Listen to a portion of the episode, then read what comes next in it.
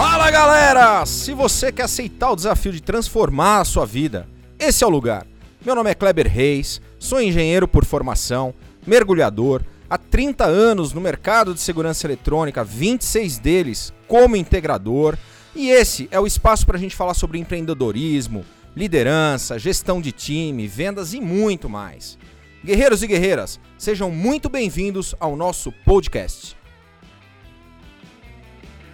Com o apoio da revista Segurança Eletrônica, do CT Segurança e do projeto Mergulhando na Vida, está começando agora o Fala Galera! Galera, e o propósito desse podcast dentro do CTcast é que a gente possa, junto com vocês, contando com a participação de vocês, compartilhar conhecimento com grandes nomes que vão estar sentados aqui conosco nesse nosso nessa nossa jornada de aprendizado, nessa nossa jornada de conhecimento. E para que vocês possam entender um pouquinho melhor como é que vai ser a dinâmica desse nosso podcast, a gente vai ter quatro momentos bem bacanas em todos os nossos programas, em todos os nossos podcasts aqui do Fala Galera. O primeiro deles eu vou precisar de vocês. É o Fala Galera. Manda a tua mensagem de áudio. Anota esse telefone aqui, ó. 11 98987 7715. Eu vou repetir. 11 98987 7715. Manda o seu áudio para nós e a gente vai reproduzir nos próximos programas, nesse momento aqui, que é o Fala Galera. A gente vai ter o momento Passo do Gigante, a gente vai ter o momento do conhecimento, momento mergulhando de cabeça, e para isso eu vou contar com dois caras que eu admiro pra caramba, dois caras que eu respeito muito no nosso segmento. Um deles está aqui comigo, Christian Visval, o mestre sem cerimônias, e Silvano Barbosa, diretor do CT Segurança. Pessoal, muito bem-vindos a esse nosso primeiro programa, a esse nosso primeiro Fala Galera, o podcast do CTcast. Como começar sem falar? Fala galera! Né? Fala galera! que honra, Kleber, estar aqui com você. Muito obrigado e vamos para cima, né? Mais uma missão juntos. É isso aí tudo que a gente puder fazer, tudo que a gente puder ajudar a galera a compartilhar, a viver mais aquilo que a gente quer através do CT, a gente vai estar sempre junto. Mas vamos lá. O que, que é o CT Segurança? Hoje a gente vai falar sobre vendas, a gente vai falar sobre inovação, a gente vai falar sobre diferenciação. Esses são temas que eu particularmente adoro. Quem me conhece, quem é mais próximo, sabe que a gente vive isso, a gente dá exemplo disso. Mas eu queria entender um pouquinho o que, que é o CT Segurança. Silvano, fala para mim um pouquinho do CT Segurança. Legal. O CT Segurança ele é a solidificação, a consolidação de uma ideia. Né? Eu acho que isso é a parte mais forte dele. Ele é a consolidação de uma ideia de como a gente consegue ajudar o mercado a amadurecer. Dentro desse perfil, a gente tem aqui um, é, várias perspectivas diferentes de visão, né?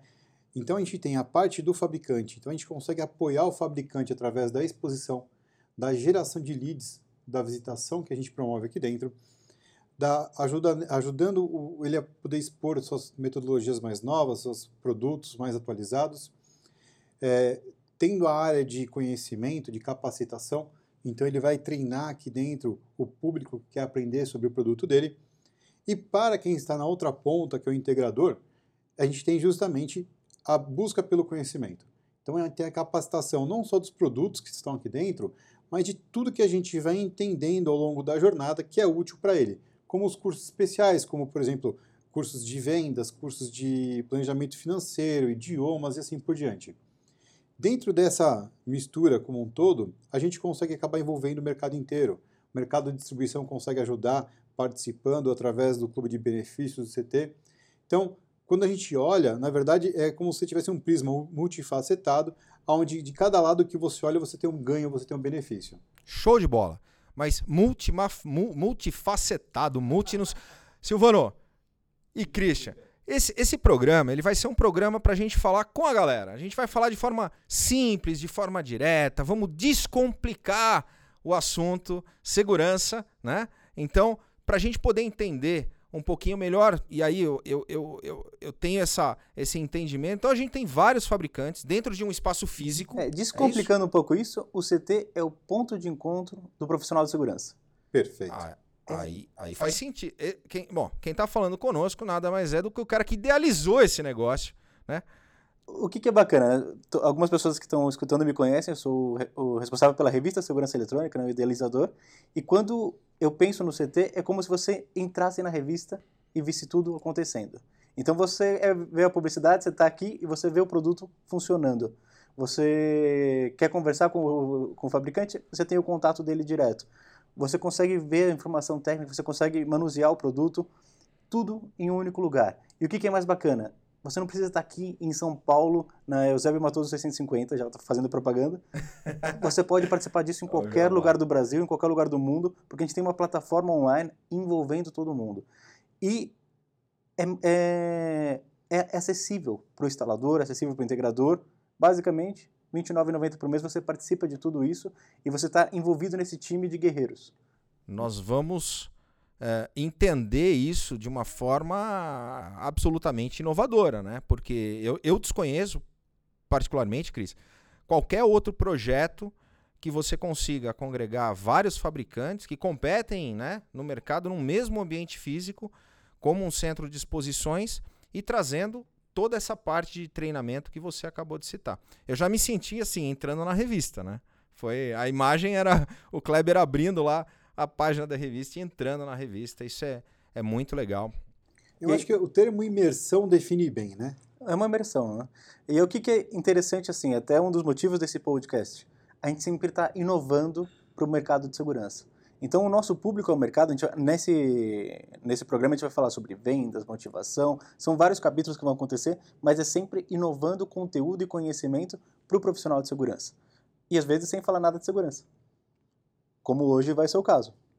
Perfeito. E quando a gente fala em inovação, o que vocês entendem por inovação no nosso mercado? Vamos fazer esse, esse desafio. Cara, eu tenho uma frase que eu gosto muito, a gente teve um curso hoje que eu uso essa frase repetidamente, né? Que é atribuída a um monte de gente, então não vou falar nem de quem que é, porque eu posso errar. Que uh, você continuar fazendo a mesma coisa como sempre, esperando um resultado diferente, é insanidade, né? Você não vai conseguir, você tem que fazer diferente. E a inovação, a gente atribui muitas vezes a um hardware, a um software, a um produto diferente. Mas, na verdade, a maior inovação que a gente pode ter é o olhar diferente. Então, muitas vezes a gente tem várias tecnologias diferentes na mão, mas a aplicação da tecnologia é o que vai definir a inovação. Então, eu não preciso trabalhar muitas vezes com o produto mais caro do mundo para inovar. Muitas vezes é só a forma de ver o projeto, de entender melhor o cliente. A gente vai falar bastante disso hoje, porque isso está dentro do contexto de vendas, né? Entender melhor o cliente para fornecer para ele a solução que ele realmente precisa, e muitas vezes ele nem sabe falar, já é uma inovação por si. Esse, para mim, é um dos meus maiores desafios pessoais tá? e na, na, parte profissional. Inovar o que eu faço. Basicamente, você imagina assim, puxa, Cris, o que, que você faz como trabalho? Eu vendo publicidade em revista. Né? E o que, que isso tem de inovação? Há quantos anos isso já é feito? Então, como fazer isso de uma maneira diferente todos os meses? Aí entra desde a questão de como divulgar a revista via WhatsApp, de como trabalhar a parte online e como levar os eventos pelo Brasil e até o modelo de como apresentar a revista via CT, via CT Segurança. Né? Então, o meu objetivo pessoal é sempre me inovar. Eu, vocês conhecem o Congresso de Segurança Eletrônica, é um evento para o profissional de segurança que não fala nada de segurança. E até quando brincam os patrocinadores, puxa, mas que horas eu vou palestrar? Tudo isso, não, não vai palestrar. É um modelo diferente.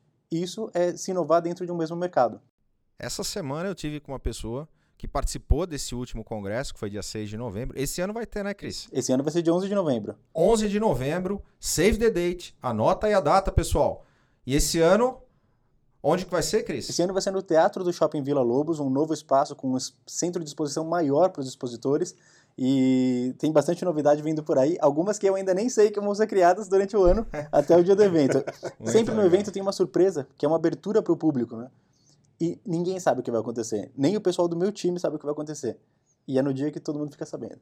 Então, eu estava comentando, eu tive com essa pessoa e ela me falou, Kleber, eu fui no congresso esperando é, ter lá conteúdos técnicos, falar sobre, sobre segurança e me surpreendeu tão positivamente falar sobre motivação, falar sobre superação, né? E essa é a mensagem que eu acho que o Congresso traz muito para nós. Eu tive a honra de, de uh, em 2019, ser um dos palestrantes com a palestra do Mergulhando na Vida, que é um projeto pessoal que eu levo com muito carinho. E foi realmente bastante surpreendente essa, essa posição dele, né? De, de, e isso, isso também é inovar, né? Também é pensar diferente. E aí, essa, esse gancho que vocês dois deram é muito legal. Ou seja, para você instalador, para você integrador que está aí na ponta, você não precisa ter a melhor tecnologia para poder inovar. Você pode, às vezes, a aplicação do que você já tem em mãos de uma forma diferente já é inovar. Já é, é, é ter um outro olhar. Né? É, é aplicar uma outra metodologia, usar uma outra ferramenta para você poder chegar lá na ponta. Isso me lembra um episódio, é, já faz bastante tempo, não vou, não vou aqui falar mas ela falou, meados de 99, quando a gente pegou uma câmera Speed Dome e levou para o futebol, né? É uma aplicação, um olhar diferente. Vamos, em vez de usar a câmera para segurança, vamos usar para análise tática de um time. Foi a primeira câmera Speed Dome que a gente levou naquela época lá pro, pro futebol, tendo um olhar diferente de um produto que já existia. Isso é uma coisa legal até mandar para quem está escutando a gente, né? Aplicações de segurança sem ser para segurança. Manda dicas aqui para a gente pro Fala Galera. Sem dúvida. Você, você aplica a câmera hoje, né? Uh, em, em alguma aplicação, alguma gestão operacional, alguma outra área Cara, que não seja a área de segurança? Ó, há pouco tempo, uma coisa muito interessante que aconteceu. Vocês sabem que meu sobrinho é, ficou hospitalizado, né? E eu fui visitar ele. E para o movimento do bebê, o movimento da criança, eles colocam uma câmera que qualquer movimento avisa o médico na hora. Isso dentro do quarto do hospital. Achei fantástico. Fantástico a gente pode ir de um extremo para o outro, né? Porque isso tem uma aplicação de saúde muito grande. Eu tenho um amigo que ele tem uma instalação lá na Serra da Cantareira, onde ele tem uma casa que ele, ele não mora lá, mas é a casa dele. E ele tem lá uns pets que ele ama tanto. Quais são os pets dele? Galinha. Galinha. Galinha. E ele tem uma câmera voltada para a área do galinheiro, ele automatizou, automatizou o portão, então ele abre remotamente o portão para as galinhas passearem Chega a determinado, determinado horário, elas já estão acostumadas a se recolher. Elas se recolhem e ele fecha o portão. Uau. Olha, olha que aplicação é. diferente. Muito legal. Muito. Agora, qual que é a sua? Você ouvinte, você que está ouvindo esse podcast, você já aplicou sistemas, sejam de sensores, alarmes, controle de acesso, para alguma aplicação diferente? Manda um áudio para nós, a gente vai colocar aqui no nosso próximo podcast.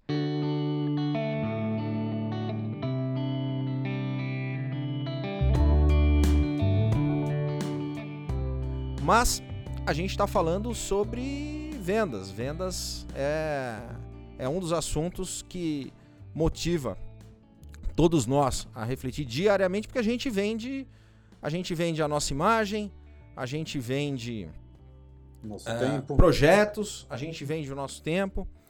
E eu, o Silvano hoje teve a oportunidade de ministrar um treinamento de vendas. E a gente sempre ouve falar, Silvano, numa, num negócio chamado jornada do cliente, né? Jornada de vendas. Eu queria que você falasse um pouquinho para o nosso ouvinte. É, como que você enxerga isso aplicado no nosso segmento de segurança eletrônica? Eu vou falar um pouco do lado do vendedor, a jornada do vendedor. Né? Uh, primeira coisa é que quando a gente pensa na, no vendedor, na ação vender, né? É, dependendo da forma como da tua natureza, de onde você veio, por exemplo, eu sou um cara que eu sempre fui muito voltado a produto, né? Eu sempre fui técnico, pré-vendas, esse tipo de coisa. E muitas vezes quando você olha para a função vendedor, tem até um certo preconceito, tem algumas é, culturas, né, que a gente está enraizado que não faz sentido nenhum. Justamente pelo fato da gente estudar pouco esse assunto, da gente ter pouca cultura né, é, pedagógica de vendas. Mas olhando pelo lado do vendedor a questão da jornada, você tem hoje muito ferramental, né? CRM é, de N marcas diferentes, Salesforce, tem bastante coisa. Vamos traduzir esses termos agora? Vamos, Vamos, vamos descomplicar. Né? É, descomplicar. O CRM é a O que, é o CRM? O instalador que está ali, ele usa, ele usa CRM. O que, que é o CRM? O CRM é a agenda do instalador comum. é onde ele vai lá anotar a agenda, do vendedor, dele, né? A agenda do vendedor. Ah. É ali onde ele vai anotar que dia que ele vai fazer que visita, o que, que ele conversou naquela visita, o que, que ele empenhou de material. Que dia ele tem que responder o cliente que ele visitou. Exato, é o controle de E aí ações gera os lembretes, geram Exato. ações, para que a gente possa acompanhar esse processo do ciclo de vendas. É, antes disso, eu, Exatamente. eu acho até, assim, como é um bate-papo aqui, às vezes é só fazer arroz com feijão, é uma coisa mais simples. Eu estou conversando aqui com o Silvano, a gente fez alguns orçamentos essa semana de profissionais que eu falo, poxa, me manda como, como agência de publicidade, a gente quer contratar uma pessoa, quer contratar uma agência. As pessoas não mandam os orçamentos. Vem, faz a reunião, gasta gasolina, gasta tempo, gasta tempo do fornecedor e não manda o Não orçamento. manda o Como é que ele vai Que co- fechar? Exatamente. Como você quer vender manda? se você não faz a parte mais simples? O que é- tudo está em aberto. que é mandar o orçamento. É, é o básico, né? Hoje eu estava falando com o nosso cameraman, o, eu brinco que é o Anthony Hopkins, né? E ele falou assim, puxa, Cris, eu não sou vendedor. E eu brinco assim, todo mundo é vendedor. Independente se você vende algum produto, algum serviço, você vende alguma coisa. Se você é a secretária da tua empresa, você vendeu o tempo de- das horas trabalhadas para ter um salário. Então você vendeu alguma coisa. Todo mundo vende alguma coisa em determinado tempo. E aí vale os, diferen os diferenciais que você tem e como se comporta em, em, em vender ou como solidificar isso em um contrato, em uma proposta. Né? Mas o que eu coloco do meu trabalho como vendedor, que é dicas para o mercado, né, é a empatia. Que é se colocar no lugar do cliente, se colocar no lugar da outra pessoa. E aí, como eu faço para trazer resultado para o meu cliente? Aí que eu consigo vender. É, mas a questão. perfeito. Né? Uhum. Mas quando você está falando da. O tema, quando você fala a jornada do vendedor, o ciclo de venda, né? Isso é muito importante, por quê? Porque você pode ter a empatia que for. Você pode saber a melhor solução para o seu cliente. Se você não fechou o ciclo, Sim, com certeza. Se você Ah, não mandou a proposta, se o orçamento não chegou, É. você não vendeu. Então vamos fazer o seguinte: o papo tá muito legal, mas eu, eu, eu quero começar do começo. Então, ok. como é que eu identifico o meu lead? Como é que eu, quem é a persona? Quem que é o cara que eu quero vender? Isso eu acho que é bastante importante hoje. A gente recebe uma demanda gigante de, de todos os lados, né? De produtos e serviços. E se todo mundo sair oferecendo um monte de coisa para todo mundo, a tua chance de fechar negócio, ela fica bastante reduzida. Você gasta muita energia e você acaba talvez não tendo o resultado que você está esperando. Então, o primeiro passo nesse ciclo, é, no meu entender, é justamente a gente entender quem é, para quem que a gente quer vender. Você sabe que eu acho que tem um passo antes? Eu sempre defendo que a gente tem um passo primeiro assim. Eu tenho que ter certeza do que eu tenho e quem eu sou. ok, Por faz quê? sentido. Faz sentido. Porque, por exemplo, é, ah, eu, Silvano, quero vender para o mercado de automação predial. Mas meu produto não é para automação predial. Eu não consigo acompanhar o ritmo financeiro de quem trabalha com isso. Então, acho que o primeiro passo é, ok, qual é o produto que eu tenho na mão? Qual é a minha margem de trabalho, minha flexibilidade financeira para atender meu cliente? Eu consigo trabalhar com locação? Eu tenho background, eh, tenho resguardo Retaguarda. financeiro para isso? Ou não? Eu vou trabalhar com recorrência? Qual a linha de produto que eu vou trabalhar? A partir do momento em que eu sei o que eu tenho e eu sei qual, até onde eu consigo chegar, é mais fácil eu filtrar quem vai ser meu cliente. Porque naturalmente meu cliente é o cara que vai se identificar com o que eu tenho no primeiro momento. Eu tive, eu tive, Silvano, essa parte do autoconhecimento, eu acho que ela é extremamente importante. Você foi bastante feliz na tua colocação, se autoconhecer, para poder saber o que ofertar. E aí, na sequência, você tem. Porque quem vende segurança tem a. Tem a pode, posso vender para uma residência? Posso. Posso vender para um comércio? Posso. E se uma indústria me pede lá al- alguma, alguma coisa, eu vou lá e tenho também. Aí eu atendo o comércio, eu atendo a indústria, eu atendo a residência, eu atendo o condomínio. É, nesse aspecto, para que a gente possa focar mais no resultado, para quem está começando e tem que ter um direcionamento, não é melhor nichar e nesse segundo passo entender quem é o perfil que você atende melhor, que você atende de forma personalizada, customizada, de onde você tem aí um, um, um pouco mais de, de, de força de atuação de vendas? Sim, mas, de novo, não adianta eu nichar onde eu quero se o produto que eu tenho não atende. Então, eu tenho que saber, nem que de repente, dentro da minha estratégia, eu vou mudar a minha linha de produto. Porque, por exemplo, eu posso ter um produto já na minha mão, que historicamente eu trabalho, mas eu descubro um nicho de mercado, ou eu crio um nicho de mercado para atender. Aí eu tenho que adequar minha linha de produto para poder atender isso. Né? É, então, a partir do momento em que está claro o que eu tenho para oferecer, e aí eu vou escolher. Então, por exemplo, eu posso ter uma linha de produto que vai atender todo essa, é, é, esse arco-íris, né? vai atender residência, vai atender é, edifícios é, comerciais, vai atender indústria. Porém, eu vou nichar, por exemplo, na indústria. Eu consigo entender como filtrar bem e render bem dentro da indústria. E vou lá dentro. Né? Por quê? Poxa, porque a indústria me dá uma versatilidade maior de trabalhar. A indústria ela, ela paga mais em dia, por exemplo. Né? Ou não, eu quero um trabalho que me gere mais, maior recorrência.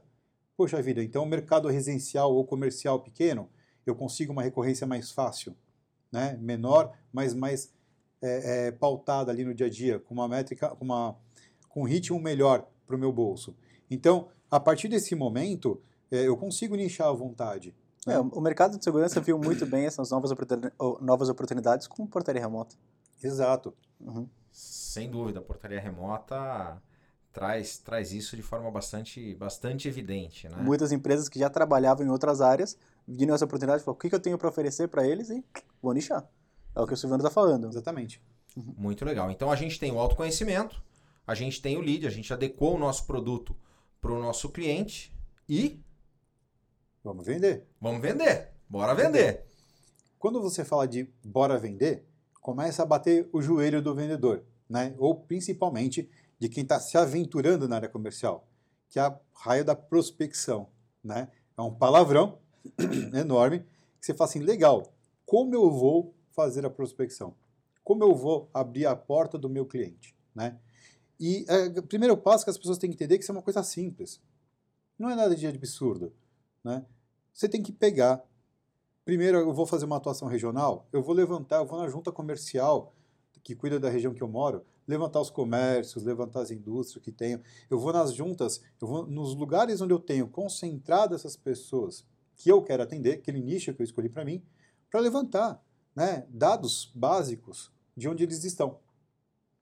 Que muitas vezes vão me dar onde eles estão, qual é a faixa financeira que eles operam. Né? Tem várias informações disponíveis, gratuitas, para a gente poder fazer, ter acesso hoje. Ou de casa, sentado, ou no máximo indo numa junta comercial ali perto. É, um outro lado também dessa parte comercial é que muita gente me fala, puxa Cris, meu amigo é super simpático, você não precisa de um vendedor? ele fala super Ai. bem, ele é carismático, você não precisa de um vendedor, aí o cara vai ser um baita vendedor. E as pessoas esquecem que não é só isso. É importante estudar. Você tem que se capacitar. Existem muitos livros, existem cursos de vendas, mas assim, um vendedor nunca para de estudar. Que seja o produto, que seja o mercado, que seja o, quem é o público-alvo, que seja estratégias de vendas, mas você sempre tem que estar estudando. Porque o, o, o jeito de vender muda a cada dia. Quem imaginou que a gente ia fazer vendas por WhatsApp? Antes você tinha que marcar uma reunião, ir até o cliente, ou pegar um avião, ir até o cliente conversar. Hoje, com o WhatsApp. Se você for considerar, às vezes tem dias que você não manda e-mail, você resolve tudo pelo WhatsApp. Você formaliza um contrato pelo computador. Isso mudou há cinco anos. A relação mudou bastante. Mudou muito. A gente está num processo evolutivo que as ferramentas estão aí disponíveis né, para o vendedor.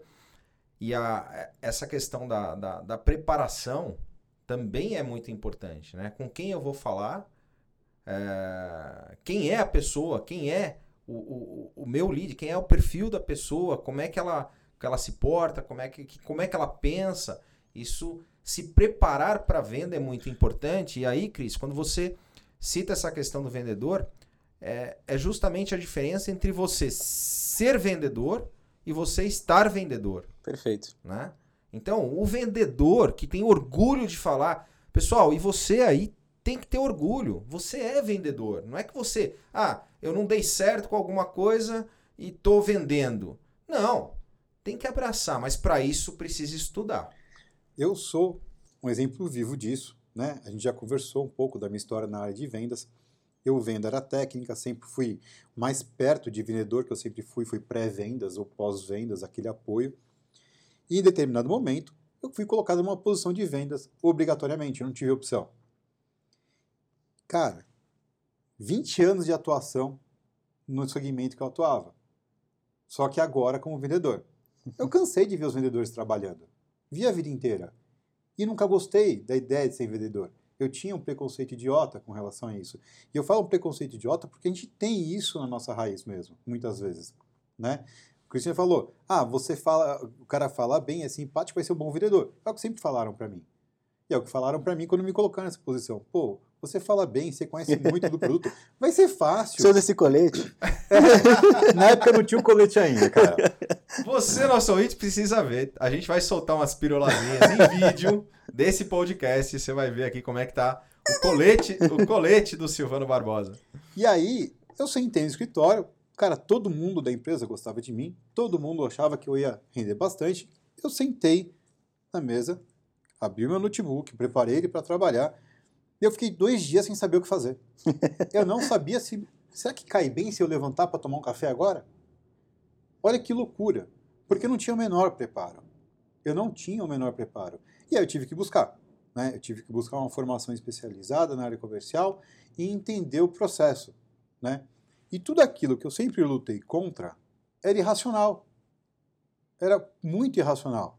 Né? Todos aqueles achismos de vendedor, toda aquela coisa toda que eu achava que não, imagina, é, tá enrolando, coisa tipo. Não.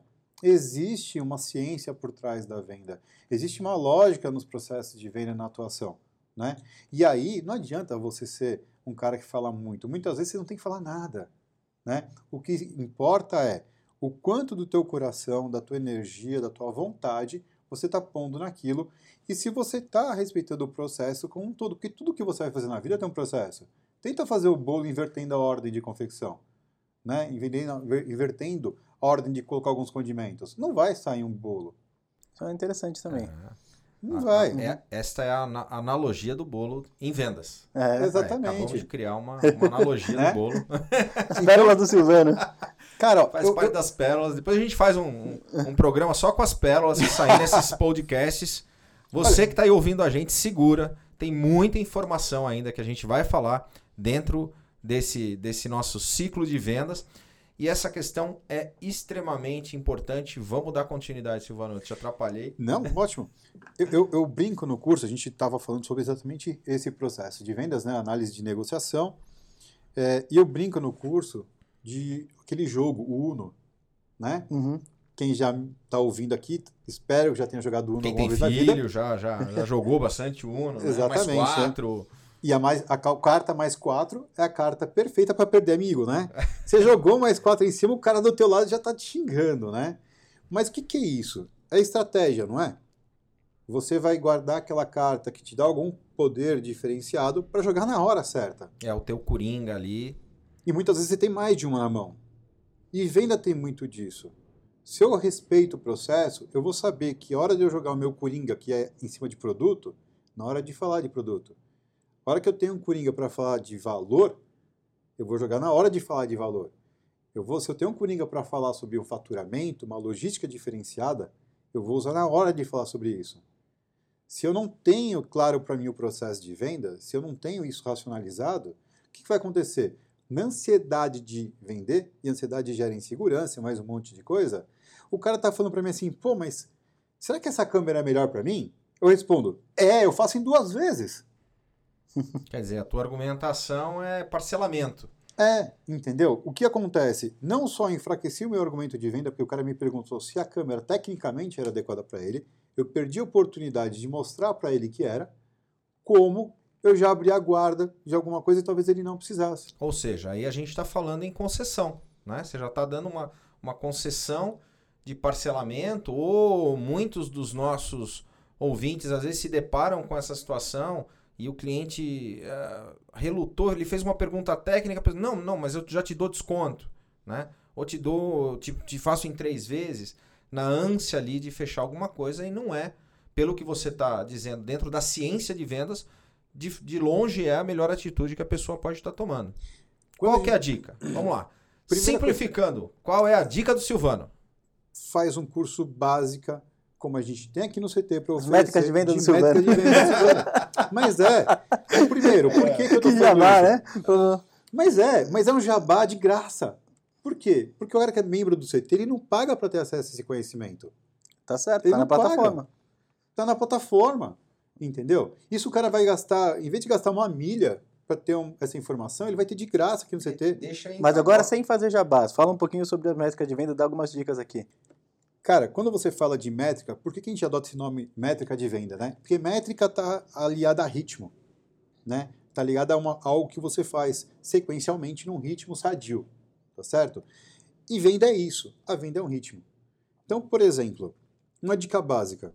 Todo mundo, quando dá dia 25, sai correndo, porque tem meta para bater. Tá chegando o tempo de fechamento, eu não tenho venda suficiente, disparo o sinal vermelho, eu saio correndo. Só que você vai ver. nunca fiz isso, viu? Né?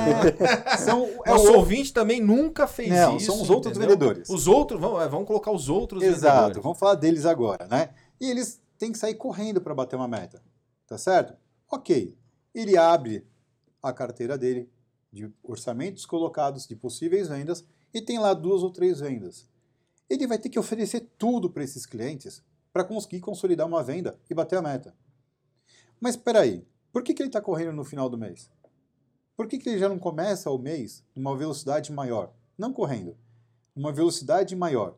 Ou seja, manter um ritmo durante todo o mês, focado diariamente nessa meta e não esperar chegar no finalzinho do mês para a gente tentar dar aquela arrancada final e conseguir fazer. Se por acaso, coisa. se eu estou trabalhando numa velocidade maior, mais consistente, desde o dia 1 do mês, quando chegar no dia 25, eu posso até não ter batido minha meta ainda. Mas ao invés de ter duas ou propostas só colocadas e dali tentar tirar alguma coisa, eu vou ter 10, 20. Eu não vou precisar dar o meu rim para o meu cliente. Eu consigo ter um leque maior de opção de vendas, onde eu consigo consolidar ali. E não só isso. Eu já tenho, se eu precisar de duas vendas daquelas 10 que eu tenho, eu tenho mais 8 para o mês seguinte. Eu já começo o mês adiantado. Então, esse é um mau hábito que a gente tem que trabalhar. Começar a andar numa velocidade maior, focado em vendas, desde o primeiro dia do mês. Legal. Começar, começar o mês já pensando como se fosse a última semana do mês. Por aí mesmo. Bom, como dicas de venda, né? Agora já falou das da parte de métricas, tudo isso.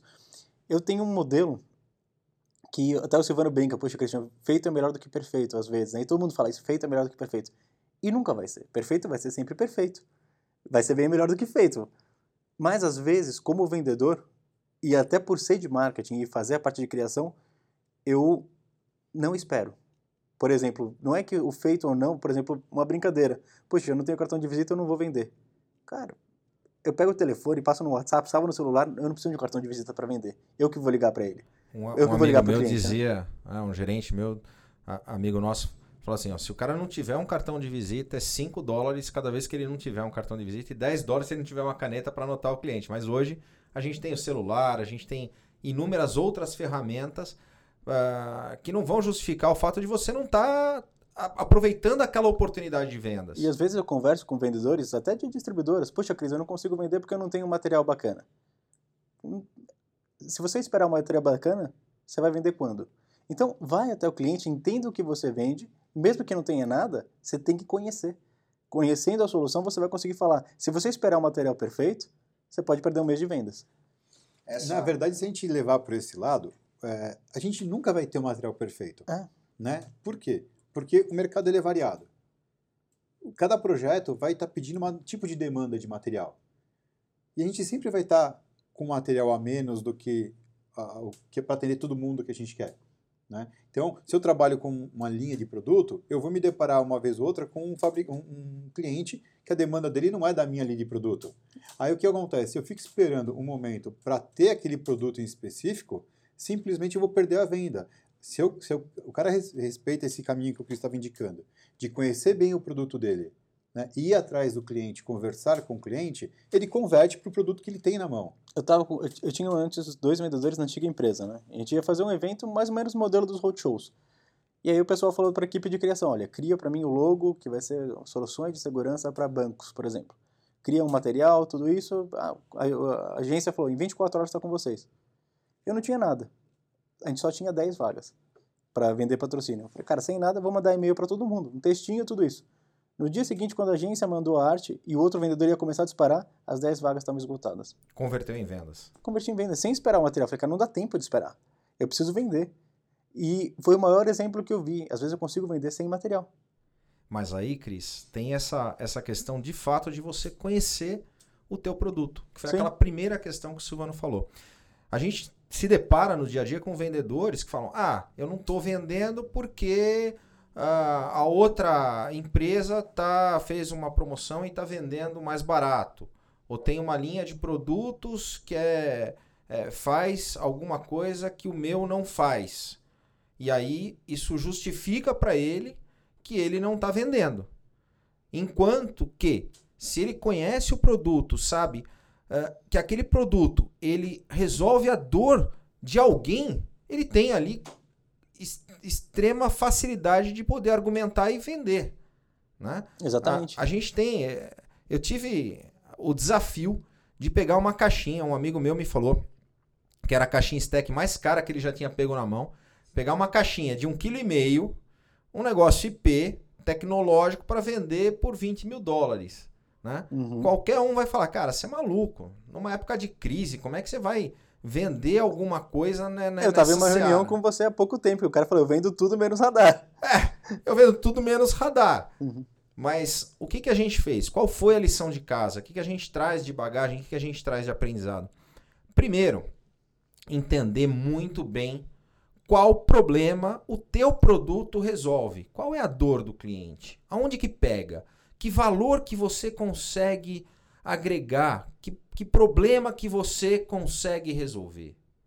Se você resolve algum problema, você tem ali uma oportunidade de venda. É E aí foi no procurar quem CT. tem a dor. Uhum. O CT, como, como exemplo de inovação, acho que foi um pouco disso, não foi, Christian? Com certeza. Foi apresentar para o mercado uma coisa que não existia, basicamente, dentro de um modelo que já existe. Porque se você imaginar assim o CT como modelo, um distribuidor no escritório dele tem um modelo como o CT. Só que o distribuidor ele trabalha com os fabricantes que ele já tem. O CT é um espaço neutro para o profissional de segurança, onde a gente tem 32 fabricantes, agora 36, né? que alguns até concorrem entre si, mas com o mesmo objetivo, que é capacitar o profissional de segurança que é apresentar novas soluções para o profissional de segurança, que é fazer o mercado inteiro crescer. E se isso acontece, a gente tem um Brasil mais seguro. Então todos têm o mesmo objetivo, independente de concorrer entre si. Eu tenho fabricantes que concorrem como câmeras, eu tenho fabricantes que, controle, que concorrem como controle de acesso, mas os dois falam: eu quero deixar um Brasil mais seguro para os meus filhos. E esse é o nosso objetivo. E o CT vende produtos? é, tem essa, esse Bom, propósito? Fazendo jabá, vamos começar a vender camiseta, vamos começar a vender algumas coisas para o profissional de segurança, vai ter uma agenda para o profissional. A gente vai começar a vender algumas coisas sim, mas nada de produtos do mercado de segurança. A gente não vende câmeras, a gente não vende controle de acesso, a gente não vende alarmes, a gente apresenta os produtos. A gente introduz isso para o mercado. E essa, essa pergunta, na verdade, ela tem, ela tem um fundamento, porque é, a gente viu um negócio chamado Central de Vendas no CT Segurança. Hum. Então, como é, que, como é que faz uma central de vendas se você não vende? Aí que é uma das coisas mais legais de tudo, né? E isso, tudo começou em Las Vegas com um bate-papo com um grande cara chamado Igor People. É, quando, gente- quando eu falei com ele sobre a ideia de falar, puxa, a gente vai montar o CT Segurança, apresentei o que que ia ser para ele, ele falou, Cris, uma das coisas mais importantes, até ele deve ter, ele deve ter participado da palestra do Silvano, é faz as métricas do que, que você entrega para o expositor. E aí ele, ele deu a dica. Ele falou, eu tenho que saber o que eu entrego. Então, o integrador que entra no CT, ele comprou, eu estou sabendo? Às vezes sim, às vezes não. Mas eu não sei qual é, eu não, não tinha como passar essa informação 100% para o expositor. Um modelo muito simples. Ah, eu fiz uma matéria com um fabricante do mercado de segurança e por conta dessa matéria ele vendeu o produto dele em uma rede gigante de supermercados no Brasil. Só que ele me falou. Ele Quer me dizer, essa informação chegou para você. Chegou e assim, foi uma matéria, não foi nem publicidade. A partir disso ele fez publicidade, do- é um grande parceiro hoje da revista, mas foi por conta de uma matéria que não foi, não teve custo nenhum. Mas essa matéria chegou nessa rede de supermercados e ele fechou um projeto gigantesco. E ok, deu o resultado. E aí veio o Inside. Só que aí, nisso eu falo, como eu sei que se eu estou dando resultado para outros fabricantes ou não, ou para os outros expositores? No modelo central de vendas, o que, que a gente tentou fazer? E aí parte de dois, dois outros princípios, né? Dois fabricantes aqui do, do, do CT entraram em contato comigo e com o Silvano e falaram que eles não tiveram um resultado muito bom no Black Friday. Falou, Cris, o Black Friday não foi legal pra gente, o que, que a gente faz como modelo? Cria alguma campanha para mim, me ajuda a montar alguma coisa. E, e aí, no modelo, eu falei, puxa, criar uma campanha para um expositor só não faria muito sentido se tem um leque de fabricantes. Então, vamos montar uma campanha geral para esses fabricantes aqui do CT. Vamos chamar todo mundo aqui, fazer uma central de vendas, uma guerrilha, vamos, vamos fazer o barulho para o mercado. E aí, depois, conversando com o Silvano, falou, não, não vai ser no CT, vai ser uma campanha nacional. Porque a gente tem 36 fabricantes e todos eles têm distribuidores pelo Brasil inteiro. Então vamos reunir o Brasil inteiro nessa campanha. O que, que aconteceu nesse dia? A maior venda que entrasse, a gente levou o cliente, o integrador no caso, para a gente vai levar agora em março para a ISC West em Las Vegas, a principal feira de segurança e tecnologia do, do mundo. Né? E foi uma campanha muito legal porque o fabricante falou, ok, o que, que eu tenho que pagar mais por isso? Eu falei, nada. A gente quer dar valor. Como, como assim? De graça? É, não, não foi de. o, o fabricante. É a pergunta que o, o expositor faz, paga né? para estar no CT. Então nada é de graça. Eu estou mostrando valor em cima do que eu entrego. Só que assim, eu e o Silvano, na, nas metas brincando, assim, eu não, a gente não imaginava esse número. Não imaginava o número que ia vender. Eu brinquei com o O Silvano. pessoal Uma, não sabe ainda qual que é o número, né? é, então, mas não, como assim? Até questão interessante. Um prim- uma primeira campanha central de vendas. Que número chegar? A gente nunca tinha feito esse evento, então não, não tinha uma meta. O negócio é tão maluco, tão maluco, porque assim, sempre que você pensa em cima de uma ação de venda, uma campanha de venda, ela tá ligada ao dono do produto ou ao dono da empresa que vende ele. Então, vem da fábrica, do fabricante, ou vem do distribuidor, Uhum. né? E não era o caso. Era uma campanha de venda vindo de uma entidade à parte. Que não estava necessariamente ligada em nenhuma das duas pontas de venda, né? E que não vende. Que não vende, Não é. vende. Como é que você vende alguma coisa se você não vende, né? Pois é. Quer dizer, você que- ali é um catalisador, você é um potencializador de negócios, enxergando a dor do teu cliente, que é o fabricante, expositor, né? Você acaba potencializando isso com uma campanha para fomentar negócios para o teu cliente. E detalhe, o dia escolhido, 18 de dezembro, a maioria das empresas estava entrando de férias nesses dias, nesse dia. E aí a gente conversou com eles e falou, cara, você vai entrar dia 19, a gente vai fazer uma ação, eu conto com você para isso. O que foi interessante, quando eu falei pro Silvano, eu falei, se a gente conseguir um número, e aí foi o, o chute máximo, tá? Eu Falei, cara, se a gente conseguisse um 8 milhões, seria o máximo e eu te levo para jantar no Outback. Aliás, tenho que cumprir essa promessa, É verdade. a gente não teve tempo Tá, ainda, mas tá, eu falei tá, para ele, eu te tá levo no. Outback. Tá? É. Tiver aqui- Amanhã, amanhã. E eu falei pra ele, te levo no Outback. Mas aí, nessa hora que a gente falou isso, ele falou, ah, tá zoando, não vai levar. Eu falei assim, se a gente atingir três, eu vou te levar no Habib's. Aí a gente começou nesses, nessas brincadeiras e tal. A gente bateu 10 milhões e 200. Ninguém imaginava isso. A gente não imaginava isso. E, assim, foi loucura. Parecia bolsa de valores aqui o CT. A gente falava, não, não acredito, entrou essa venda, não acredito. E o número não parava de entrar. O que foi mais legal? Gente do Brasil inteiro cadastrando vendas através do CT Segurança. A, a questão mais maluca dessa ideia é justamente você pensar: é, por que, que eu vou participar do evento? Ah, eu vou ganhar isso aqui, tá certo? Tá, mas quando eu venho isso de um fabricante ou do meu distribuidor, há uma relação formalizada ali, onde eu sei que vai vir a coisa, onde eu sei que eu vou receber, né? Mas quem é o CT? Quem me garante né, isso tudo? Como a revista tem o nome consolidado como tem? E nós somos né, um filhote da revista, propriamente dito, né? A gente é a consolidação física de tudo que ela vem realizando esse tempo todo. O pessoal já confia também.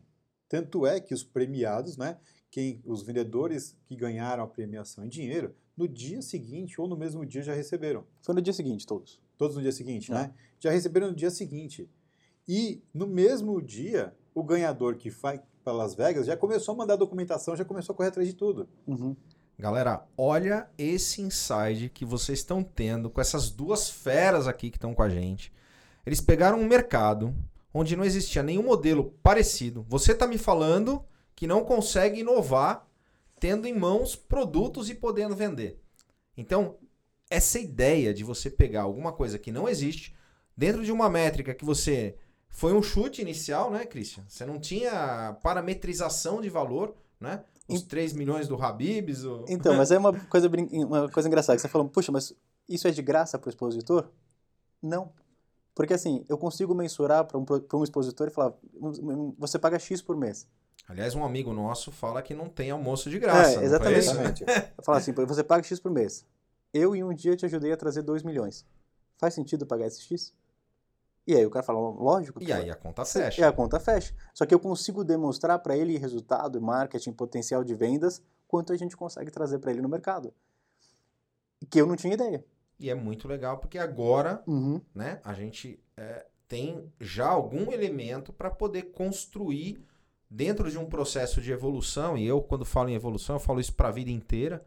Né? A gente está aqui evoluindo todo dia, está aprendendo, está agregando conhecimento para que você possa, numa segunda ação. É, é que a gente ainda não pode abrir, mas eu e o Silvano já temos algumas ideias do que, que vai acontecer para 2020. Opa! A gente ainda não vai abrir a data, porque a gente já sabe que alguns vendedores seguram venda até o dia. Então, a data a gente vai abrir 3, 4 dias antes da Central de Vendas 2020.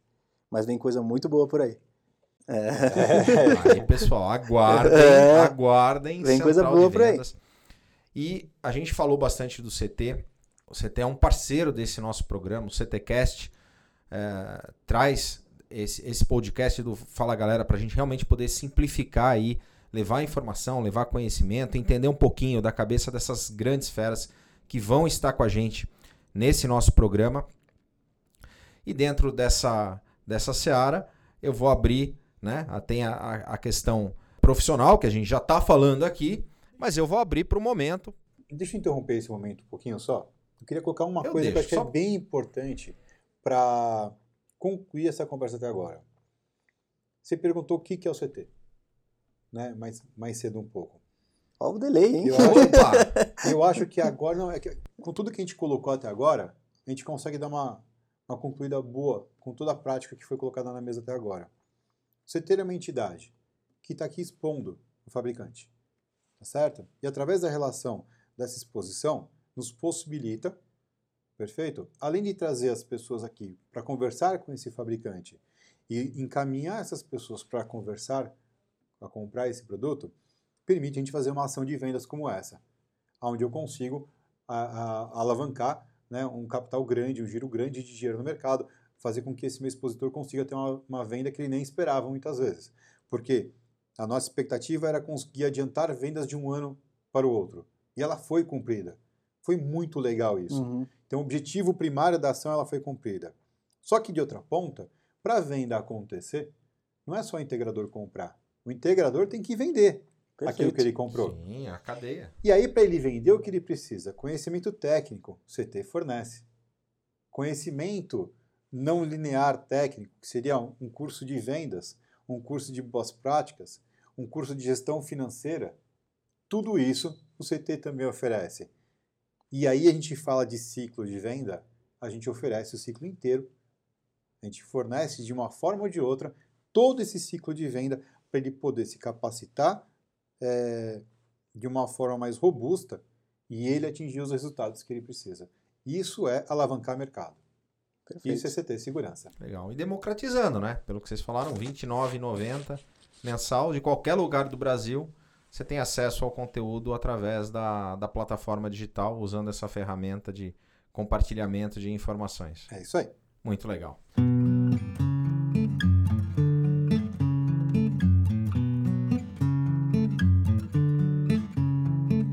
Vamos para o nosso momento Passo do Gigante.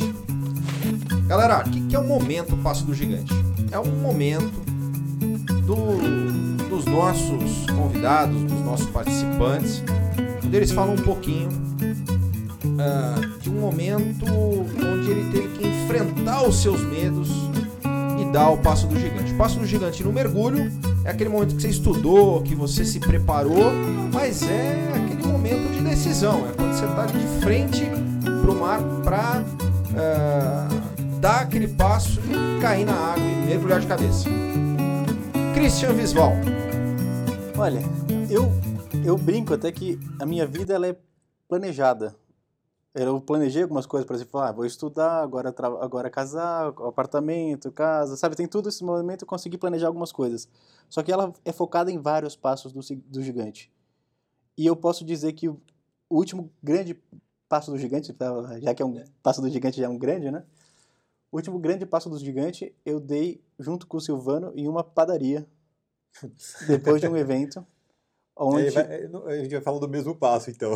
foi um passo Foi um, pa- conjunto. foi um- um passo conjunto. Exatamente. que, é, que a gente falou assim, você acredita, dá pra fazer? E ele falou, você acredita, dá pra... E ele falou, os dois, vamos, a gente acredita, vamos fazer acontecer. E em tempo recorde surgiu o CT Segurança. Foi, assim, sem querer, mas querendo, né? Foi um negócio assim, uma ideia, falou, vamos sentar, conversar, o que que dá pra fazer como negócio, mercado, vamos começar a procurar um lugar. E tudo começou a acontecer. Mas esse foi o passo gigante de 2019 que eu não estava considerando.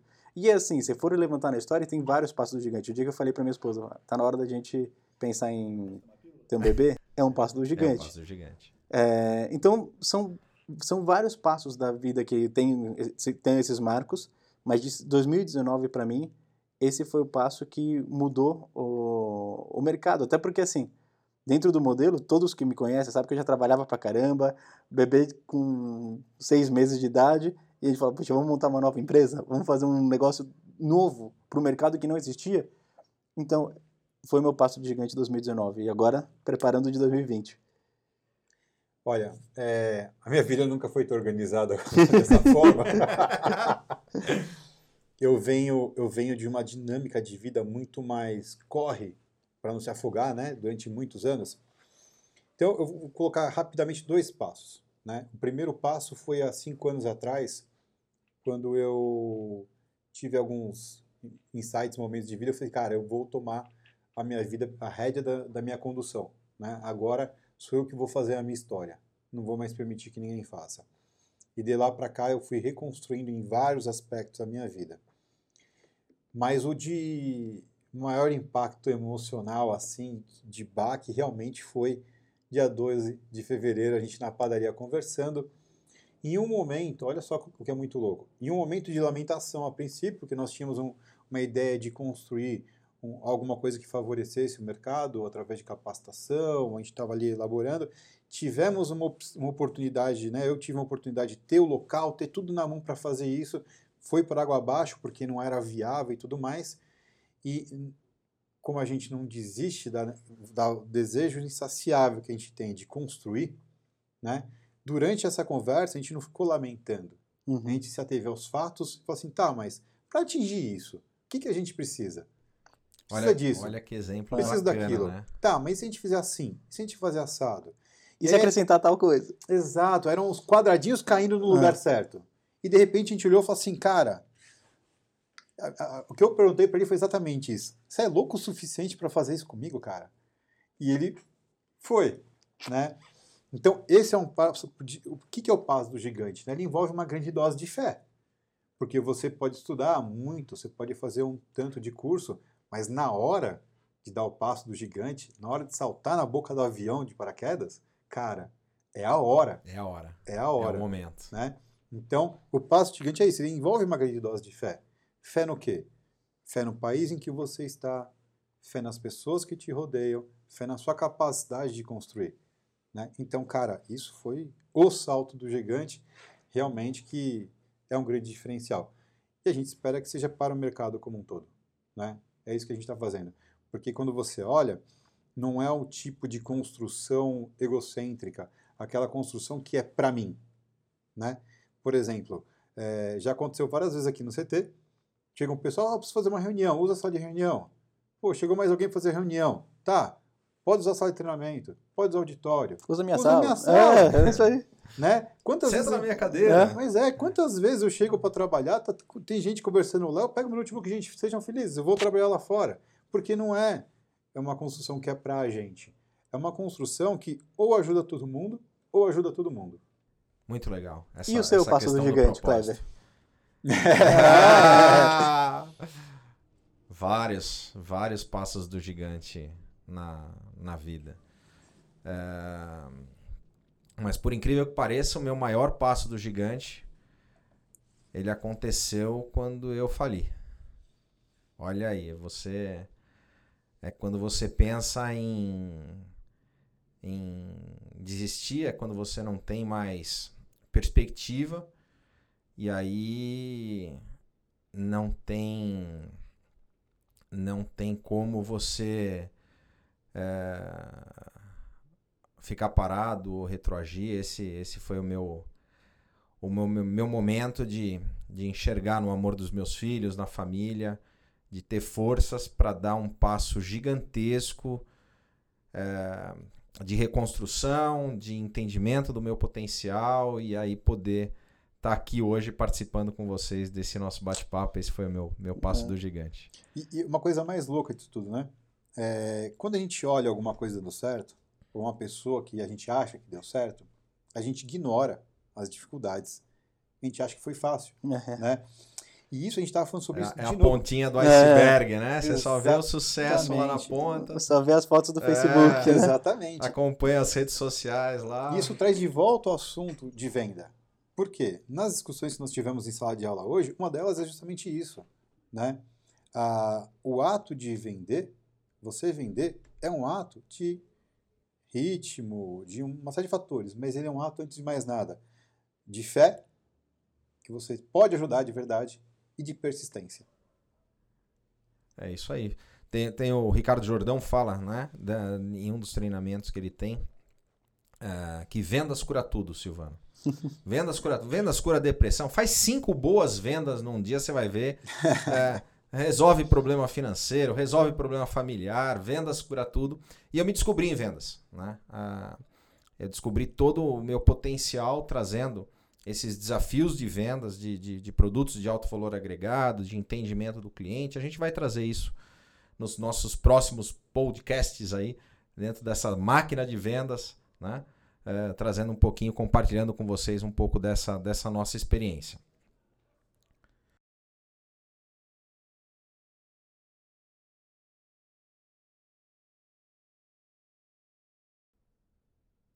Momento mergulhando no conhecimento. Galera, o que, que é esse momento? É quando o nosso convidado vai fazer uma indicação de um livro, de um filme, de um documentário, alguma coisa que ele vai falar para nós, para vocês, uh, trazer um pouco dessa, dessa experiência do conhecimento. E eu vou começar com Christian Visual. Dentro de, da sacada Mergulhando no Conhecimento, essa é uma das coisas que eu mais amo em tudo, tá? É, eu leio muito, e uma das coisas que é interessante, o brasileiro não lê. Tá? Então, a maior dica que eu dou para você que quer crescer como pessoa e como profissional é leia. Às vezes, em um livro, o profissional, o empresário colocou as dicas de vida, que ele demorou a vida inteira para aprender, estão ali em 120 páginas, 200 páginas, que você vai demorar uma semana para ler, você aprende dicas da vida inteira dessa pessoa. Então, como vendedor, eu considero que todo vendedor de uma empresa é um mini empresário. Ainda mais quando ele trabalha via comissão. Ou seja, quanto mais ele trabalha, mais dinheiro ele leva para casa. Ele, o resultado depende só dele. Então, se ele se porta sozinho como uma empresa, ele é um empresário. Ele tem que trazer resultado e isso só depende 100% do suor. Eu trabalho mais, eu trago meu resultado. Eu trabalho menos, eu trago, trago menos resultado é uma coisa boba, né? Mas eu ando muito de Uber e eu gosto de conversar com os Ubers, porque eu considero ele um empresário. Ele falou, cara, não, não consegui emprego, não tô, mas eu sou Uber e eu estou trabalhando. Quanto mais eu trabalho, mais eu trago dinheiro. Se eu, se eu, hoje, eu, hoje eu peguei um Uber e ele falou assim, puxa, se eu trabalho durante seis dias por semana, 14 horas, eu posso folgar um dia se eu trabalho 16, eu posso folgar dois dias. Sabe? Ele começa nessa, nessa conta, mas ele falou, cara, eu trabalho 12 horas no mínimo, sabe? e assim, fazendo as contas dele, de quanto ele precisa ganhar, tudo isso, eu falei, caramba, temos um empresário aqui. Ele tem essa ambição de crescer, isso é bom.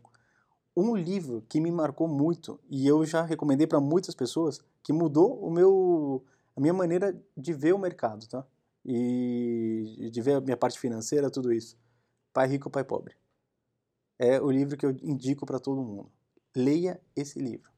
Show. Show de bola. Tivemos aí o Mergulhando no Conhecimento com o Christian Silvano.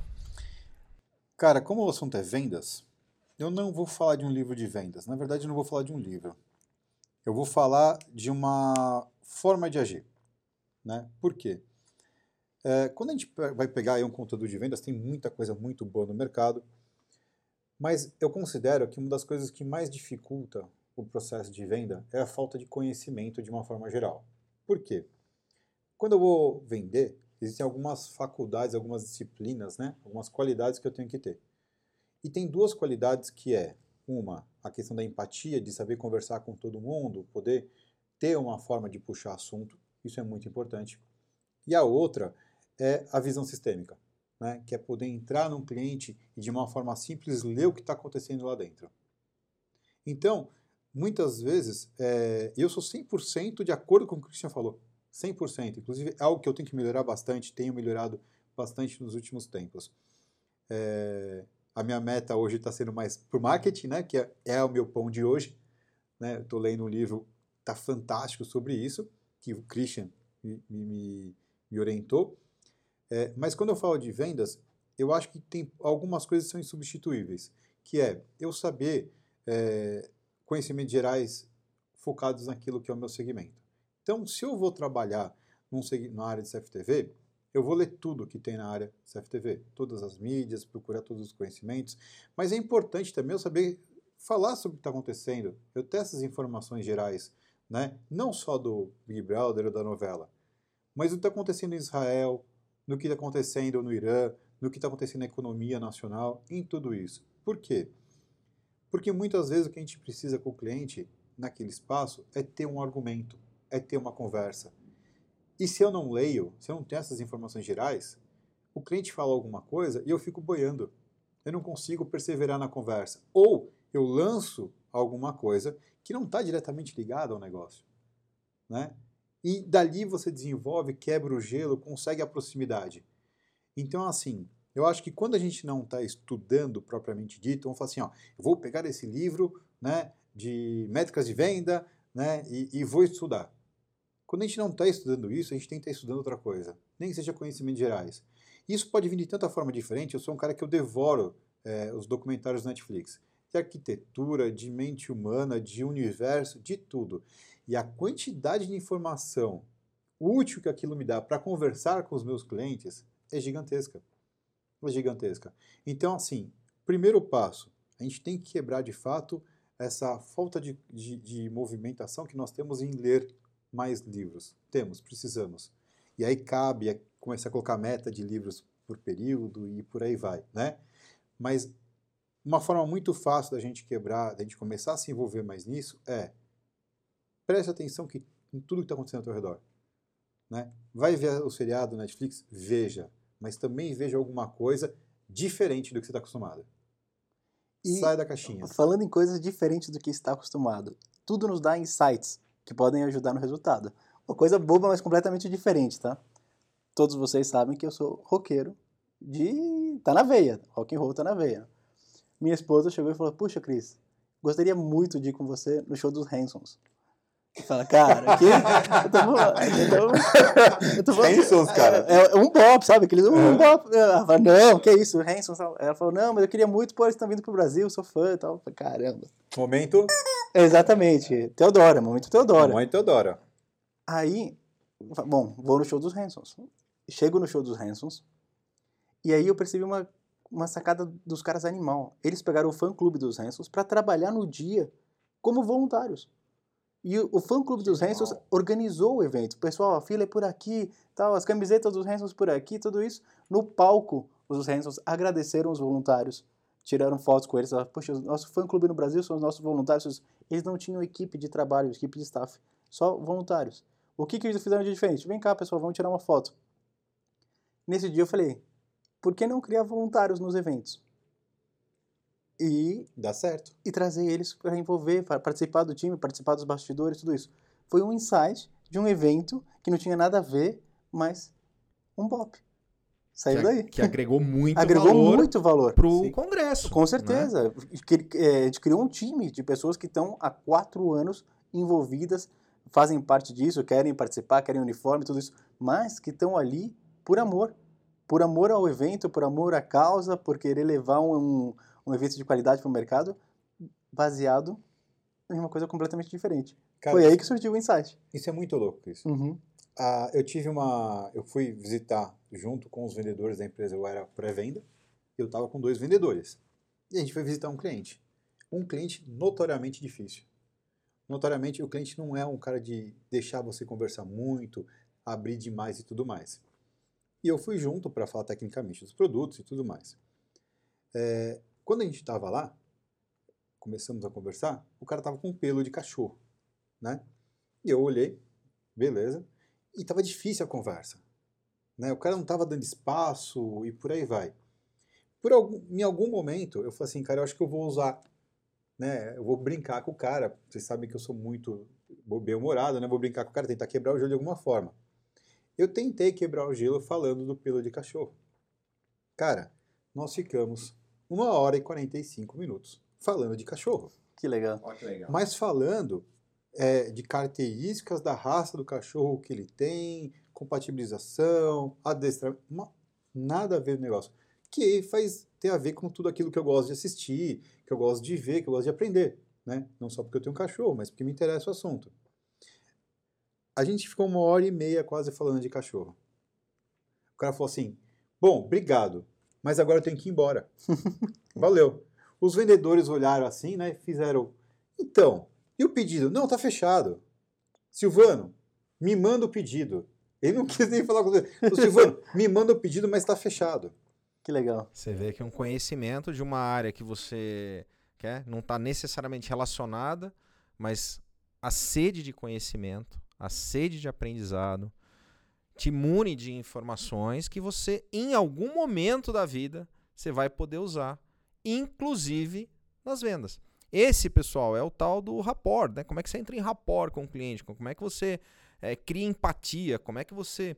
Se você se preparou e sabe um pouquinho do cliente, eu tenho um indício, como o Silvano falou, né, do pelinho do cachorro lá. Descomplicando o que é rapport, né? Então, É, a gente acabou de É. falar que é rapport, é você, cara, você fala Se a língua, aproximar, né? se aproxima, fala a língua do cliente, né? Ótimo exemplo. Entende Falar a mesma ele, língua. Fala a Exato. mesma língua que ele. Fala no mesmo ritmo que ele. Né? Entenda. E, e- e aí você entra numa mesma vibe de energia. Com isso, você traz a questão da confiança. Tendo confiança, ele se abre melhor para poder falar dos, dos problemas e você fala como que você ajuda a resolver. Quer dizer, ele tem um problema, você tem um equipamento que pode ajudá-lo a resolver um problema, e aí sim vocês fazem uma parceria, essa parceria depois vira uma aliança. E quando a gente fala que o negócio está fechado, eu queria pegar um gancho aí para falar para nossa audiência nesse podcast sobre uma coisa que eu, cara, é muito importante e o pessoal às vezes negligencia, que é a questão de um tal de pós-venda. Ah, E uma outra coisa, tá? Que o pessoal negligencia. Essa palavra também, hein? Negócio fechado, contrato. Tá? Não existe negócio fechado. Oficializar. É. É oficializado, Exatamente. é registrado, Eu- né? vários Não é vendedores- comemorando. Vai né? negócio, o vendedor chega pra mim, pô, Cris, fechado, tá fechado, fechei tudo. E o contrato? Ah, ele vai, vai assinar, tá vendo, tal, tal. Só existe um negócio fechado, só comemore, como vendedor, o contrato assinado. Esse é o negócio fechado. O cliente assinou, você assinou, negócio fechado. Partimos da premissa com o Christian que a gente saiu com um contrato assinado. Show de bola. Fechei, tô com a minha comissão reservada. Show.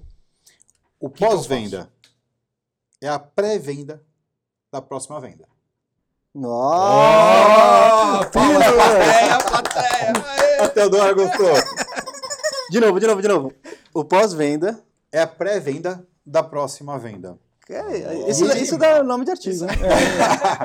E ele começa no momento em que o cliente assinou aquela venda, que ele confirmou com Continuou o você. artigo. É. É. né? Por quê? Não, mas é, é- é muito importante ter essa identificação. Porque acontece o seguinte: é, se eu fiz bem o meu trabalho e consegui cumprir a minha venda, muitas vezes pensa que o trabalho do vendedor traba- termina ali e a pós-venda é da equipe técnica.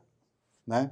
Às vezes você tem uma empresa mais estruturada que tem um corpo, tem o financeiro para cuidar do financeiro, jurídica, logística, tudo mais, o vendedor termina ali o trabalho dele. Não, não termina. Por quê? Porque ele quer vender de novo para aquele cliente. Né? Então, se ele quer vender de novo, ele tem que continuar nessa relação. Cara, é ligar, falar assim, tudo bem, cara, o pedido chegou direitinho, tá tudo em ordem, foram todos os itens, tá tudo certo, legal. Cara, e o complemento do pedido? E a próxima fase da obra? Vamos dividir isso. E eu vou ainda complementar, Silvano, com um negócio que no nosso segmento acontece bastante e você tem que tomar muito cuidado, você que vende, por exemplo, um sistema de alarme ou um circuito fechado ou um sistema de, de controle de acesso. é na questão da expectativa. É. Né? Então, primeiro, falar a verdade. O que, que o produto de fato vai entregar? Não tem essa história de colocar a câmera, né? Você vendeu a câmera e. Ok, você fez a tua parte e o cliente acha, na ideia dele, na concepção dele, que ele vai conseguir pegar detalhes da placa do carro de uma câmera externa. E o sistema não consegue entregar isso. Então a relação de transparência na venda ela é muito importante. Por quê? Porque no pós-venda é obrigação do vendedor para que você consiga fazer essa próxima venda, que você citou muito bem, que você acompanhe se de fato ele está satisfeito com aquilo que foi entregue. Quer dizer, se a tua promessa de, de, de produto, de serviço, se ela está correspondendo às expectativas do cliente. E não digo nem a próxima venda para o próprio cliente, mas hoje, eu posso dizer assim com, com toda, com toda ah, o orgulho, tá? Os meus maiores vendedores são os meus clientes. Isso é muito legal. Boca a boca é fortíssimo, né? Eles vendem a revista, eles vendem o CT. Posso falar de hoje um dos que aceitou o desafio de fazer o podcast, Kleber, você como cliente, é, divulga o CT para muita gente, divulga a revista. Então hoje eu tenho um grupo de clientes que são a minha força de vendas. Por isso que eu cuido tanto deles. Mas é, é, quando você fala deixar claro as coisas e, é, e ver como é que tá, é incrível é, a dificuldade que a gente tem, né, em geral, de ligar para saber se está tudo bem. Porque a gente morre de medo para escutar um não. Né? Mas Ai, meu o Deus não, céu, ele tem é que trocar a câmera de lugar, coisa do tipo. Ele vem de acordo. Por isso que eu falo que é um, é um elo aí importante entre a tua promessa como vendedor, né? Então, muito cuidado com que. Não é só no desespero de bater meta ou que eu ah, vou deixar de falar alguma coisa. Não, seja transparente com o cliente. Fala o que de fato o sistema vai entregar. Porque aí você tem coragem de poder estar lá de novo com ele, perguntando, cara, tudo que eu te prometi lá tá legal? Não tem nada melhor do que você ouvir do cliente falar, superou as minhas expectativas, atendeu mais do que eu esperava. O sistema está melhor do que eu esperava. E se o cliente às vezes reclama é porque ele quer um feedback, ele quer uma solução. O problema é quando ele para de reclamar e só simplesmente cancela. Dentro disso, é justamente esse ponto que é importante. Se a gente estuda, se a gente se programa, se a gente adequa o produto ao cliente, sou transparente na execução do que vai fazer, está claro na conversa. E para estar claro na conversa, eu não tenho que falar muito, eu tenho que escutar mais. Se eu entendi o que realmente o cliente precisa, adequei o produto da melhor forma para ele e ele topou, depois está fácil de perguntar como é que as coisas estão. Alguns ajustes sempre acabam acontecendo, não tem problema, mas são melhorias, são aprimoramentos, né? Então, o pós-venda, é, ele, ele é uma coisa contínua. Na verdade, a venda é uma coisa contínua, ela não termina nunca, né? É um ciclo de relacionamento que eu construo com o meu cliente, que a diferença é que não é que eu estou vendendo de novo, vendendo de novo, eu continuo me relacionando com ele, fornecendo solução para as dores que ele tem. Muito legal. E aí, vem uma dica, pessoal, e essa dica eu uso muito, né? Eu uso no dia a dia, eh, que é. E aí a gente vai desmistificar algumas palavrinhas aqui que o pessoal usa em pós-vendas, né? O que, que é o cross-sell?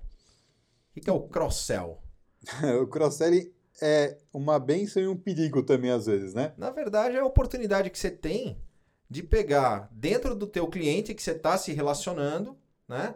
eh, e ofertar serviços complementares, soluções complementares no cliente que você já está lá dentro. Você gastou energia, você já eh, teve todo o trabalho de conquistar a confiança, você já fez uma venda para ele, você tem às vezes um produto. Então, você, você que vendeu o alarme, você que vendeu o circuito fechado, você está com uma baita oportunidade na mão de entender as dificuldades dele, por exemplo, no controle de acesso.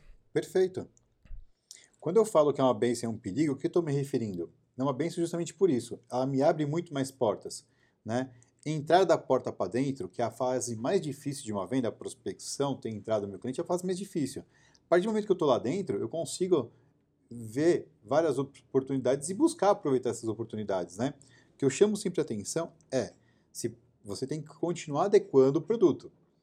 Né? Porque muitas vezes assim, eu estou acostumado a trabalhar com esse produto para controle de acesso, esse programa CFTV, esse para alarme. É, eu tenho um vício de vender aquilo, que eu já estou acostumado. Só que eu entro num cliente, ok, a minha câmera faz sentido para ele, mas o meu alarme não. mas eu insisto em vender o meu alarme. Então, tem que tomar cuidado, porque todo bom trabalho que você fez com o CFTV, que te deixou com, com um bom nome no cliente, você vai lá, coloca um alarme que não é aquilo, não está adequado à realidade dele e se queima. Fica, fica a observação de estar atento, né? Perfeito, Nessa questão do. Procurar a É, melhor do solução para o cliente, né? é Pensar- muito mais fácil vender aonde eu já estou do que correr atrás de um cliente novo. E aí Um fazer, é isso. fazer o, também o upsell. Upsell. O upsell. Então o cliente tem lá um CFTV analógico, né? Você vai, dentro da necessidade dele, você pode fazer um upsell dentro do mesmo cliente, fazer um upgrade, né? Vender um sistema um pouco mais sofisticado, que atenda uma outra dor, que você, já estando lá dentro do cliente, você consegue estar entendendo e ajudando a resolver o problema dele. E muitas vezes, se você fez a primeira parte bem feita, né, se a primeira venda você fez bem feita, essa atualização, numa conversa rápida, você fala assim, e aí, vamos atualizar aquilo lá? Tem câmbio IP agora, tem isso de vantagem. Pô, cara, vamos, porque ele vê vantagem. Ou tem um DVR que aceita a câmera IP e você colocou as analógicas e complementa com a câmera IP e usa todos os Sim. recursos, começa a entregar produtos de analítico, né? E aí a gente está falando para o instalador, a gente está falando para integrador, mas a gente tem eh, clientes que atendem a indústria e que aí você consegue agregar produto de analítico, de análise, BIs e muitas outras vantagens que a gente tem a partir das ferramentas que a gente já está lá no cliente, né? Aí vem uma, uma coisa muito forte né, de vendas. Ninguém compra o que não precisa. Ninguém compra o que não precisa. Cara, Se a sua mulher foi no... Se a, eu tenho uma lista com a, com a Bru, a gente tem uma lista de coisas que a gente comprou que eram besteira. E tem várias coisas Mas que eu não desculpa. precisava. É porque Não, não. a necessidade. Discordo. É. Concordo em discordar nesse momento. Aham. Depois que você comprou, você pode achar uma besteira. Mas aquele momento despertou a necessidade. O que eu quero, onde eu quero chegar com isso? Tem vários exemplos. É, a questão a gente é, aí vem a discussão. Mas o mais importante é que a decisão de compra ela é emocional. Sim, E aí, sim, sem essa, dúvida. né, Por isso que a gente, a gente tem comprou uma coisa. necessidade, A gente, a gente vai, a gente sai de casa precisando comprar alguma coisa e a gente volta com outra coisa que a gente não, não precisava, Perfeito. porque a nossa decisão Mas ela é emocional e muitos vendedores usam uma série de técnicas que a gente já conhece. Mas É. por que, que você comprou? Porque em determinado momento veio à tona essa necessidade. Ela pode ter sido frívola, ela pode sido uma bobeira em algum momento? Pode, né? Mas, o que eu quero dizer com isso é, o seu cliente não vai comprar o que ele não quer comprar. Mas você pode despertar o desejo dele naquilo que ele precisa, que pode ser conveniente para ele. Então, é isso. Você chegar e falar assim, teu cliente já tem um parque CFTV instalado e está funcional? Tá, está funcional. Né? Às vezes você sabe que já tem aquilo que ele precisa, mas você pode falar assim, cara, tem um equipamento atualizado, que vai te dar mais algum tempo de garantia, que vai te dar mais esse benefício. E você conhecendo o seu cliente, você vai saber como despertar essa necessidade dele. Cara, sabe aquele movimento de caixa que você já vê? Ele fica perfeito, a gente grava em HD. Imagina você fazendo slow motion dessa imagem, como vai ser legal, né? Sabe é, é, aquela situação onde você está satisfeito, olha como ela pode melhorar. Então você desperta esse desejo do cliente e a partir daquele momento é uma necessidade e aí ele compra. Aí se torna uma necessidade, aí ele compra. Então despertar essa necessidade como quem vendeu a porcaria pra gente, entre aspas, né? a gente foi lá e comprou a Teodora, né? Cara, pode ser uma bobeira, mas em algum momento foi despertada essa necessidade, né? Então o trabalho de vendas é isso você fazer o cross-selling e o upselling, né, vender mais produtos no mesmo lugar e atualizar parques que você já instalou, vai muito dessa de você conseguir despertar dentro daquilo que você já tem conhecimento a necessidade do cliente.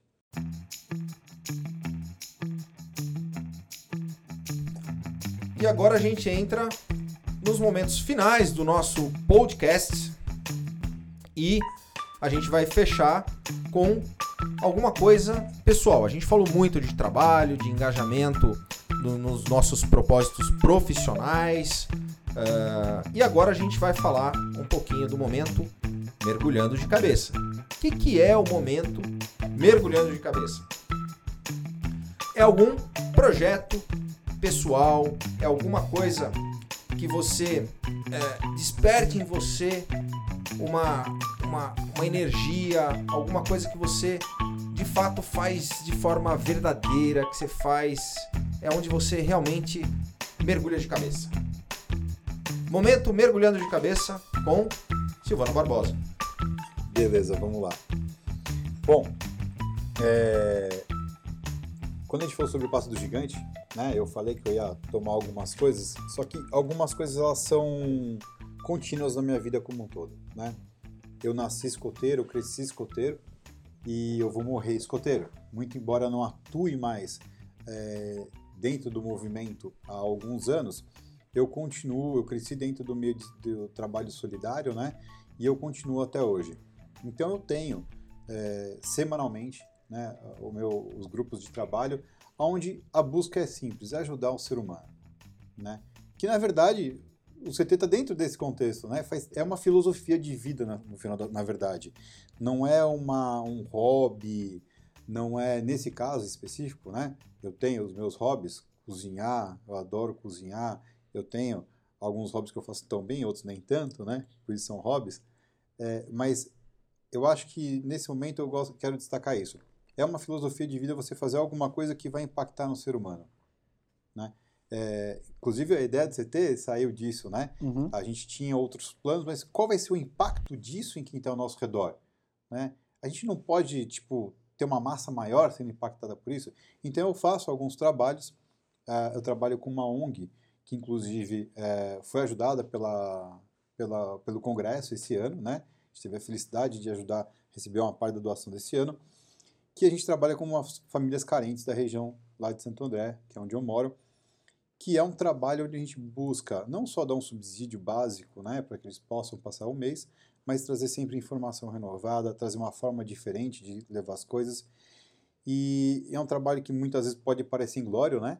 É, mas a gente tem, são muitos anos desse trabalho, mas eu posso falar de que a gente teve dois ou três casos de crianças que se tornaram adolescentes, que hoje têm seus filhos e que estão é, tocando uma vida de uma forma primorosa, dentro de todas as limitações que eles têm. Né? E são casos que a gente tem certeza absoluta que essa proximidade, essa relação com a gente teve impacto muito forte. Porque quando eles estavam indo para tendências diferentes, fomos procurados, a gente ajudou, vieram conversar ou levaram informação para casa né, de uma forma diferente.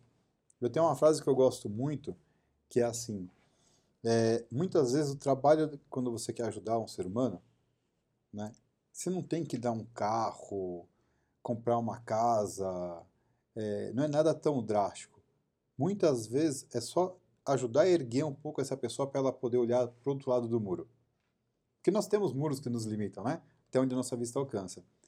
É, isso eu estou falando em qualquer nível de cultura, de religião, de cor, de financeiro. Se eu ajudo a pessoa a conseguir enxergar o que está do outro lado do muro, muitas vezes a curiosidade natural dela já faz com que ela queira estar lá e se uhum. mobilize e se movimente. Né? Às vezes você precisa de um pouco mais. Mas isso é o, o meu de hoje. Mergulhando de cabeça na caridade, que não é só a caridade financeira. Né? Não, muitas é vezes. É você eu... doar o seu tempo, é você Exato. doar atenção e ajudar a impulsionar essa pessoa a olhar para o outro lado do muro. É isso aí. É, é, é, interessante isso, o tema mergulhando de cabeça, né? E aí eu penso muito na questão pessoal Christian, né? Eu sempre fui uma pessoa que eu não acredito muito no, no equilíbrio.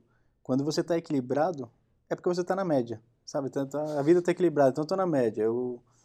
E a minha vida é desequilibrada nessa parte. Por exemplo, poxa, cara, você trabalha pra caramba. E todo mundo sabe disso, eu trabalho pra caramba. Então na hora que você começa a trabalhar pra caramba, a barriga começa a crescer. E você fala, poxa, tá deixando de lado a hum, saúde. Nem a gente não percebeu isso, cara. E aí tem aquele negócio, puxa, eu vou comer qualquer besteira porque é rápido. Então come rápido para voltar a trabalhar, tudo isso, eles estão próximos e percebem isso. Então, às vezes, o meu desequilíbrio mostra isso. Então, às vezes, poxa, ok, estou trabalhando mais e aí tem o lado do resultado financeiro. E aí tem hora que você fala, puxa, vou ter que trabalhar menos, vou ter que dar mais atenção agora para a família, então a família cresce, e aí eu, às vezes falo, puxa, agora estou deixando de lado o trabalho. E aí tem outro lado que fala, cara, para tudo, tem que focar na saúde, então agora é hora de foco na saúde. Nesse momento de mergulhando de cabeça, 2020, eu estou 100% mergulhado no CT.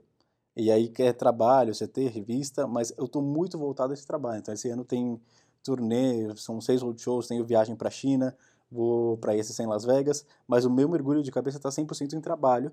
E aí eu entendo esse outro lado, por exemplo, você deixa de fazer ações, deixa de fazer um monte de coisa porque tem um mergulho de cabeça que, que não existe esse, esse equilíbrio. E aí eu sinto também a falta de falar, poxa, eu queria estar mais tempo com a família, queria estar tudo isso, mas eu também amo o que eu faço.